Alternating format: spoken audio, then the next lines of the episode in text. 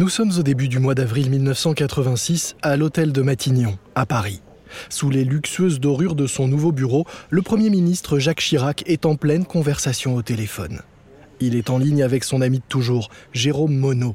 C'est le président de la Lyonnaise des Eaux et il aimerait élargir ses activités dans les communications. Si l'industriel est à l'initiative de la télévision par câble en France, il aimerait maintenant créer des chaînes pour alimenter ces câbles. Pour Chirac, c'est une bonne idée. Cinq ans après l'élection de François Mitterrand à la présidence de la République, la droite française vient de prendre sa revanche. Dix ans après avoir quitté l'hôtel Matignon, Jacques Chirac est redevenu Premier ministre, mais c'est un homme changé. Le gaulliste étatiste a été converti au libéralisme de Margaret Thatcher au Royaume-Uni et de Ronald Reagan aux États-Unis. Très inspiré par leur succès, Jacques Chirac avait annoncé qu'il privatiserait une chaîne de télévision publique et ouvrirait ce marché jusque-là cadenassé par l'État. Chirac raccroche et lève la tête vers un personnage habillé tout en gris dans un costume trois pièces très chic et dont le menton ressemble au cou bien rempli d'un pélican. C'est son ministre de l'économie, des finances et de la privatisation, Édouard Balladur. Alors Jacques, vous m'avez demandé de passer. Oui Édouard, il va falloir parler de votre mission de privatisation. Nous sommes dessus, nous n'avons pas perdu de temps. Très bien Édouard. Qu'est-ce que vous me proposez pour la télé? J'ai Bouygues, Lagardère et même Tapi qui ne me lâchent pas. Et je vous parle que des plus connus. Avec François Léotard, nous avons pensé qu'Antenne 2, ça serait bien. C'est plus traditionnel que TF1 et moins provincial que FR3. Moins syndiqué aussi. La 2, ce serait un geste fort et finalement peu risqué. Pourquoi pas? C'est à réfléchir, Edouard. Je vous dis ce que j'en pense très rapidement. Je vous raccompagne pas. Hein. Au fait, évitez de m'appeler Jacques devant les huissiers ou les conseillers. Monsieur le Premier ministre, c'est mieux pour le protocole. Entre l'accession au pouvoir de Jacques Chirac et la privatisation de TF1, il va se passer un an. Durant cette année, les relations entre le Premier ministre et le président de la République, le socialiste François Mitterrand, vont être exécrables. Passé la rivalité politique, les deux hommes se détestent tant ils sont éloignés humainement. Jacques Chirac est l'ancien radical socialiste venu à droite par opportunisme. François Mitterrand est l'ancien réactionnaire venu au socialisme par le même opportunisme. Toutefois, les deux hommes ont le même sens de l'amitié. Monsieur le Président, je souhaiterais vous entretenir du cas TV6. Ça n'est absolument pas possible. Ah oui, Jacques? Et, et pourquoi dites-vous cela?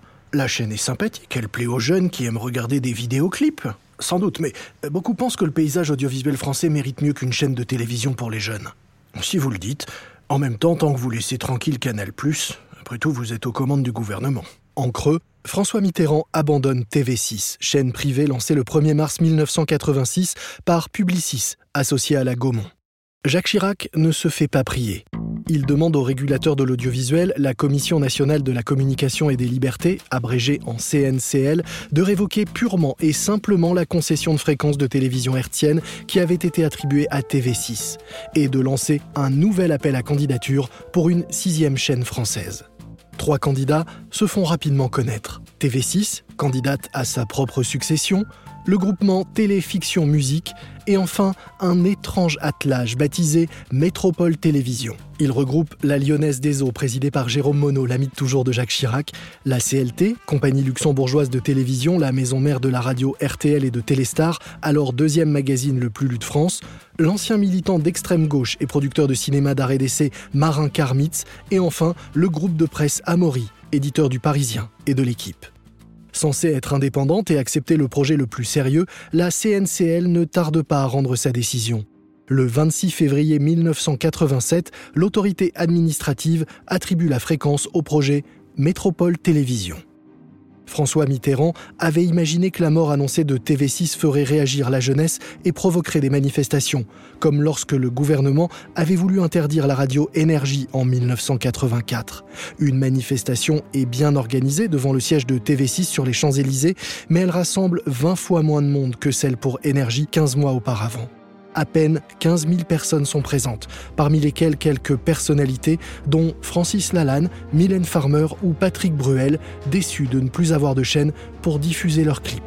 TV6 est morte, vive M6. Vous écoutez Guerre de business de Wandery. Je suis Lomic Guillot.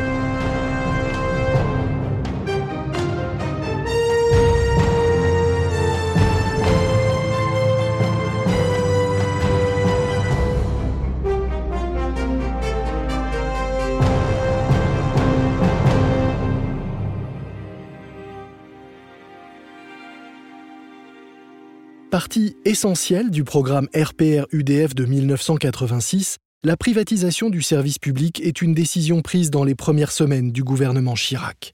Plus centriste que Jacques Chirac, Édouard Balladur, le ministre de l'économie et des privatisations, et François Léotard, le ministre de la Culture, préfèrent toujours céder au privé Antenne 2, qu'ils voient comme une sous-TF1.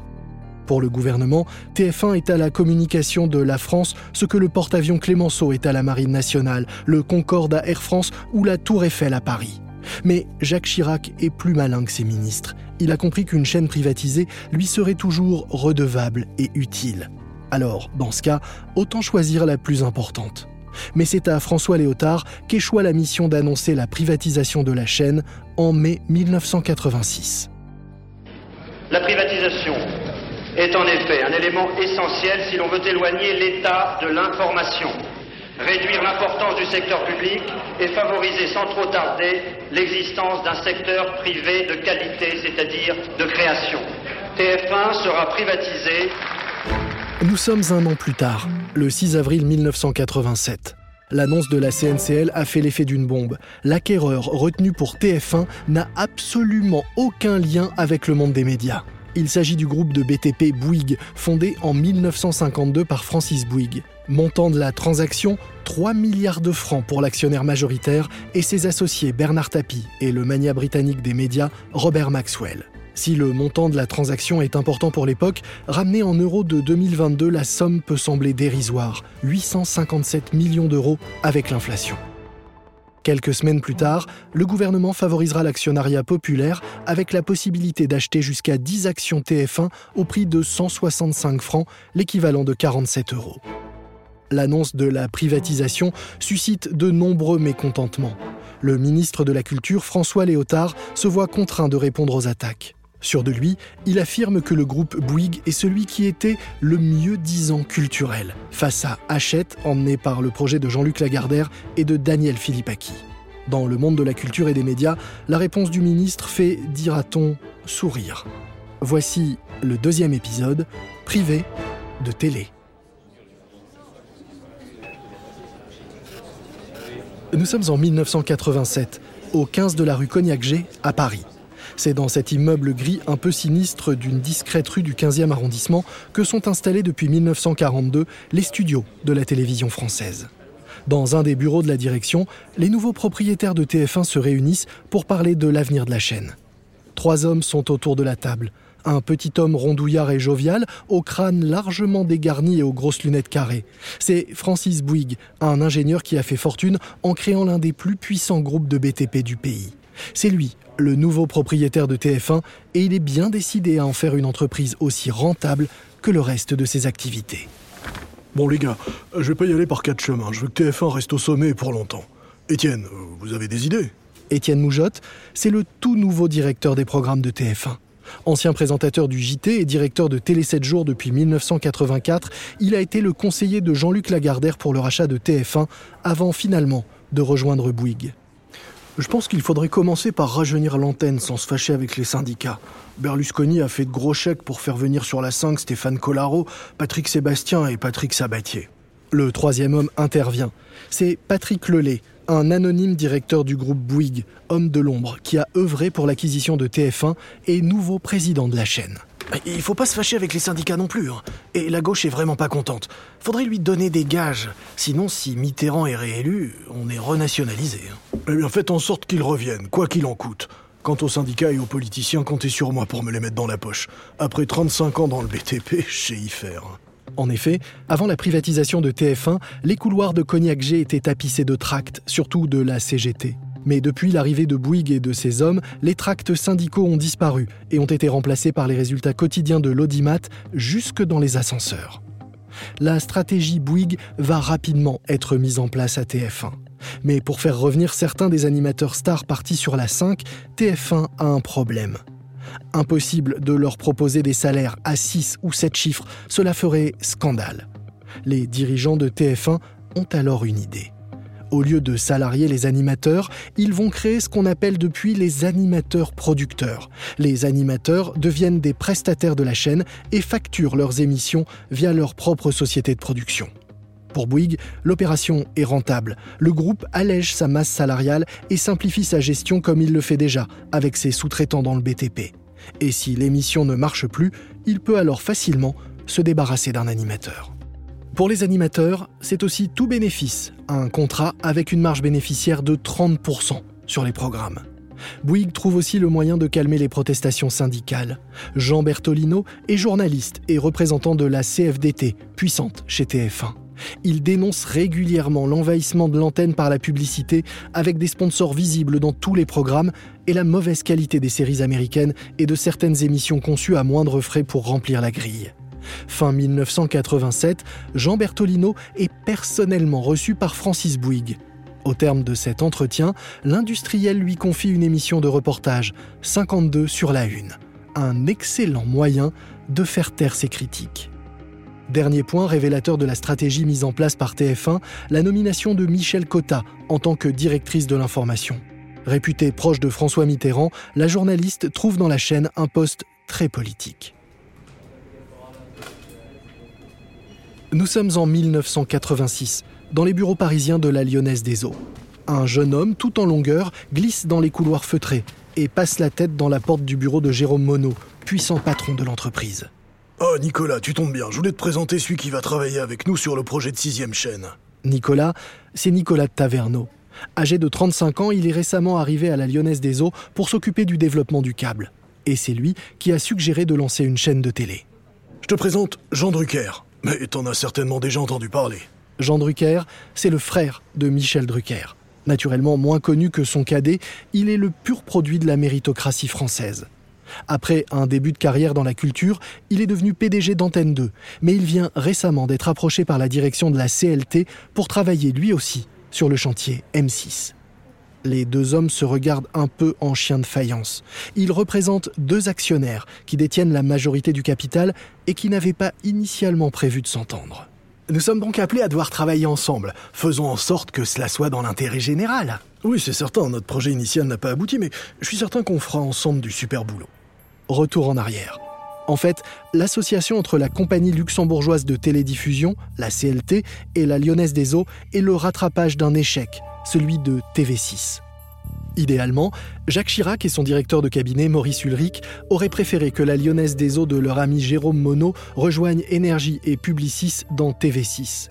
Mais Jean-Paul Baudecroux, le patron de Énergie, et Maurice Lévy, celui de Publicis, s'y sont vigoureusement opposés.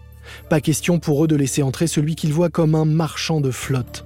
Sauf que Jacques Chirac n'aime ni Baudecroux ni Lévy, qu'il juge trop proche des socialistes. Constatant que l'association est donc impossible, le Premier ministre a demandé à l'ancêtre du CSA, la CNCL, de débrancher TV6.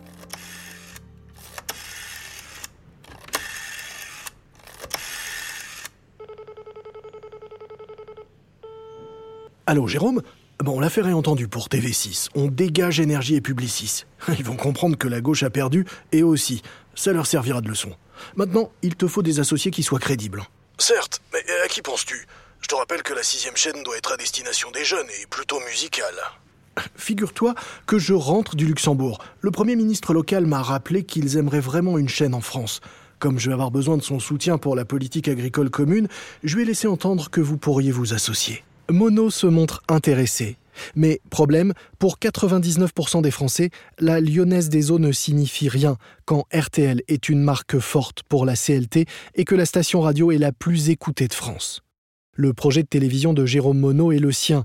Il n'est pas question qu'il se le fasse voler par les luxembourgeois qui ont rappelé leur ancien directeur général adjoint devenu entre-temps PDG d'Antenne 2, Jean Drucker, et lui ont accolé un local, Jean Stock, comme directeur des programmes. Nous sommes le 25 février 1987, un mois avant le lancement de la chaîne. Dans son bureau de la Lyonnaise des Eaux, Nicolas Taverneau découvre l'article que le journal Le Monde consacre au projet de sixième chaîne. Et ce qu'il y lit le met dans une colère noire. Oh, les salauds Le journal annonce un scoop. La future chaîne s'appellera RTL6, un nom qu'il n'est pas le seul à avoir du mal à avaler.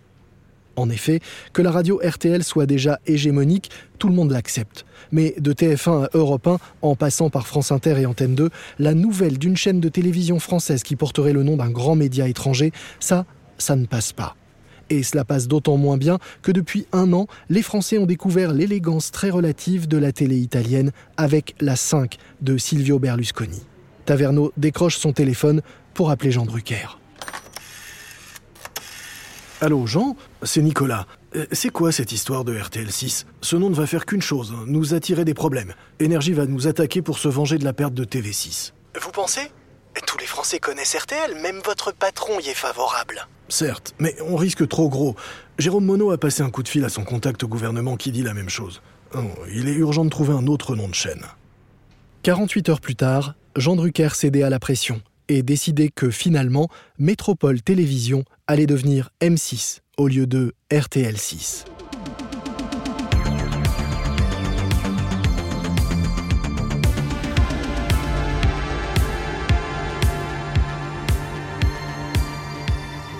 Nous sommes le 1er mars 1987 à 11h15. L'Amir laisse place à un décompte sur fond musical du tube Corps à corps du groupe Image. Après quelques images du plateau de la chaîne où les techniciens s'affairent aux derniers préparatifs, un homme fait son apparition en régie, dans un beau costume gris, cravate parme.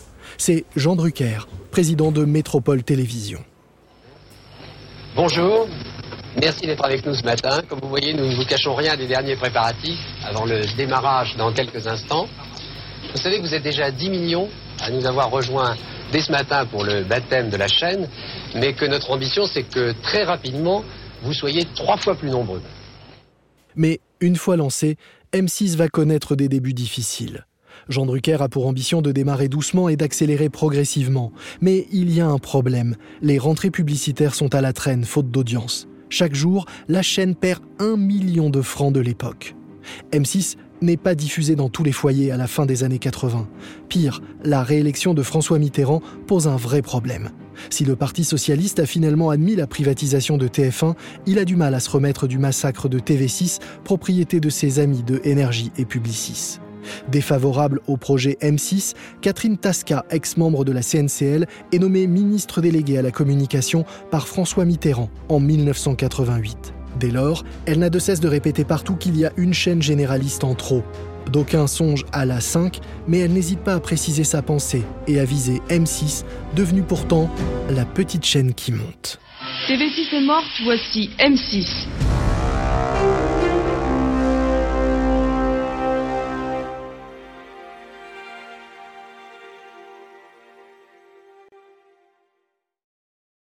Nous sommes au début de l'année 1988 au siège de TF1 rue Cognac-G à Paris. Dans un grand bureau où une télé est branchée en permanence sur les programmes de TF1, Patrick Lelay et son bras droit Étienne Moujotte feuillettent le dernier numéro de Télé 7 jours, le magazine que Moujotte dirigeait avant de rejoindre TF1. Regarde ça, sur la 5, il n'y a plus que des séries, des séries et encore des séries.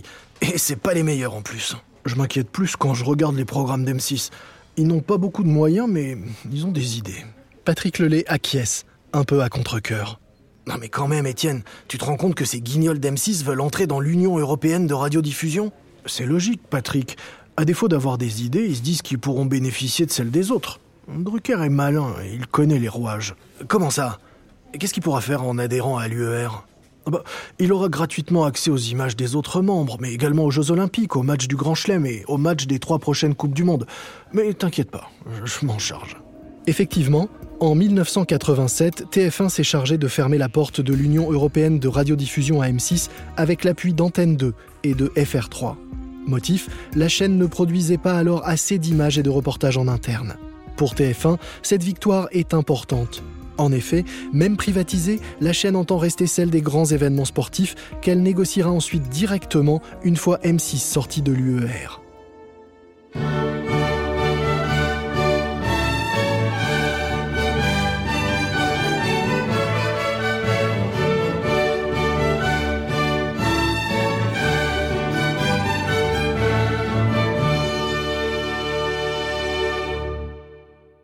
Dès lors, les hostilités entre TF1 et M6 seront légion.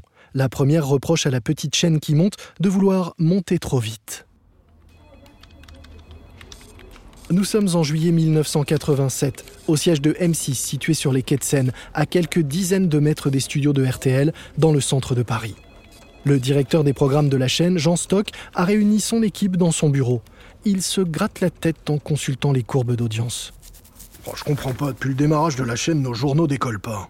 Comme toutes les chaînes de télé, M6 se doit de proposer des rendez-vous d'information dans la journée. La chaîne diffuse ainsi chaque jour deux journaux télévisés à 12h45 et 19h30. Des journaux qui durent 15 minutes. Mais le public n'est pas au rendez-vous. Ah, on peut pas rester comme ça, faut qu'on fasse quelque chose pour les tranches infos à la rentrée. J'ai une idée. On n'a pas les moyens de lutter avec le 20h des autres chaînes, du coup, si on proposait totalement autre chose, et si on réduisait la durée des journaux pour en faire un rendez-vous de 6 minutes, tout en images, et sans présentateur? Le 31 août 1987, M6 diffuse donc son premier 6 minutes.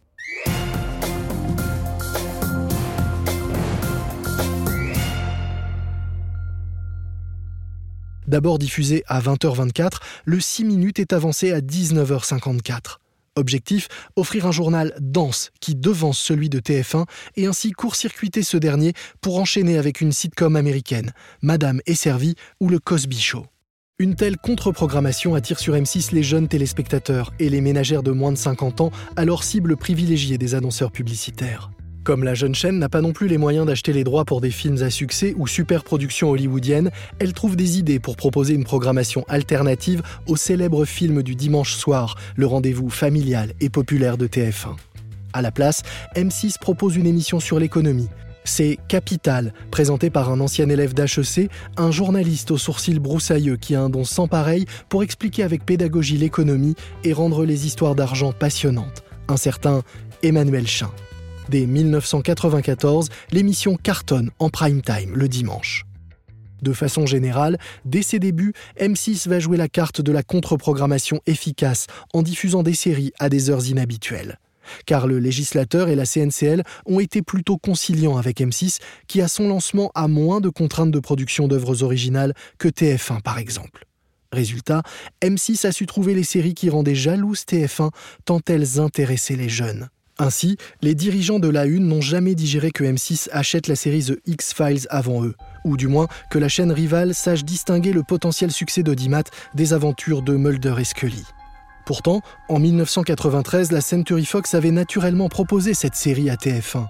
Mais plus adepte de Navarro et de Julie Lescaut niveau enquête, la chaîne, alors dirigée par Étienne Moujotte, avait décliné l'offre. M6 a connu avec X-Files ses premiers gros cartons d'audience. Résultat, quand en 2001 la même société de production hollywoodienne propose 24 heures à M6, TF1 fait monter les enchères pour la série. Mais finalement jugée trop chère, la série sera coachetée par Canal+, et TF1. Avant de s'être rué sur Survivor, devenu Colanta, Étienne Moujotte a chippé à Thomas Valentin d'M6 un autre carton de la télévision du début des années 2000, l'émission Qui veut gagner des millions? Qui veut gagner des millions, c'est un grand spectacle. Nous sommes en 1999. Un jeu cartonne dans le monde anglo-saxon. Who wants to be a millionaire? Qui veut être millionnaire? Thomas Valentin et Nicolas de Taverneau sont impressionnés par le jeu.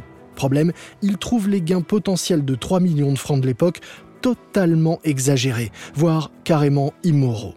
Ils s'interrogent aussi sur le potentiel succès d'une version française de l'émission. Ils contactent toutefois la société de production Expand. Ils hésitent un peu. Sauf que leur pudeur de gazelle résonne jusqu'au sommet de la tour de TF1, désormais installée à Boulogne-Billancourt. Ainsi, les dirigeants d'M6 n'ont pas encore totalement abandonné l'idée d'acheter les droits de l'émission qu'Étienne Moujotte sort déjà son carnet de chèques. Il obtient les droits d'adaptation du jeu qui fera un tabac sur la une. Mais pour éviter la confusion avec Le Millionnaire, animé par Philippe Risoli et diffusé quelques années plus tôt, TF1 changera le titre en Qui veut gagner des millions? Devant le succès, la chaîne augmentera encore la dotation initialement prévue pour passer de 3 à 4 millions de francs en cas de victoire. Penaud est mécontent de s'être fait voler ce programme qu'il avait remarqué en premier, le duo dirigeant d'M6 lance en réponse une bien pâle copie. Mission 1 million en septembre 2000. C'est un flop monumental. L'émission s'arrête après une seule semaine de diffusion. Cette bataille semble toutefois avoir renforcé le caractère de Nicolas Taverneau, qui décide alors de ne plus rien laisser passer à TF1. Cet épisode aurait même été déterminant dans le choix du patron de M6 de valider la version française de Big Brother, Love Story, lancée en 2001. Car entre Patrick Lelay, président de TF1, et Nicolas Taverneau, président d'M6, la rivalité s'est transformée au fil des ans en une haine tenace et réciproque. Dans un entretien accordé à Marc Pellerin et François Viau, auteur du livre M6 Story paru chez Flammarion en 2012, Patrick Lelay, désormais retraité, confesse à propos de Nicolas Taverneau Ouais, plusieurs fois je l'ai menacé, mais c'était pour créer un rapport de force. Je suis assez fort pour hausser le ton et me mettre en colère. Je pouvais l'insulter en réunion, ça lui faisait ni chaud ni froid. Il mouftait pas. Nicolas de Taverneau a en effet la réputation d'être un crocodile, un prédateur à sang froid qui sait garder son calme en toutes circonstances, même quand la situation devient explosive. Et à propos d'explosifs, dans le prochain épisode de notre série TF1 contre M6, vous découvrirez comment la TNT a fait exploser le PAF et a entraîné la disparition de certains dirigeants de chaînes pas assez visionnaires. J'espère que vous avez apprécié ce deuxième épisode de Guerre de business TF1 contre M6. Une remarque à propos des dialogues entendus pendant cet épisode, il s'agit de reconstitution car bien sûr nous ne pouvons pas garantir l'exactitude de ce qui s'est dit entre les protagonistes de l'histoire, mais sachez que ces conversations ont été reconstituées à partir d'un très sérieux travail de documentation. Je suis Lomic Guillot. Cet épisode a été écrit par Benjamin Cuc. Cette saison inédite est produite par Nouvelles Écoutes. Coordination de production Emily Kunkel, production Dave Schilling. Nos producteurs exécutifs sont Jenny Lower Beckman et Marshall Lewy, créés par Hernan Lopez pour Wandery.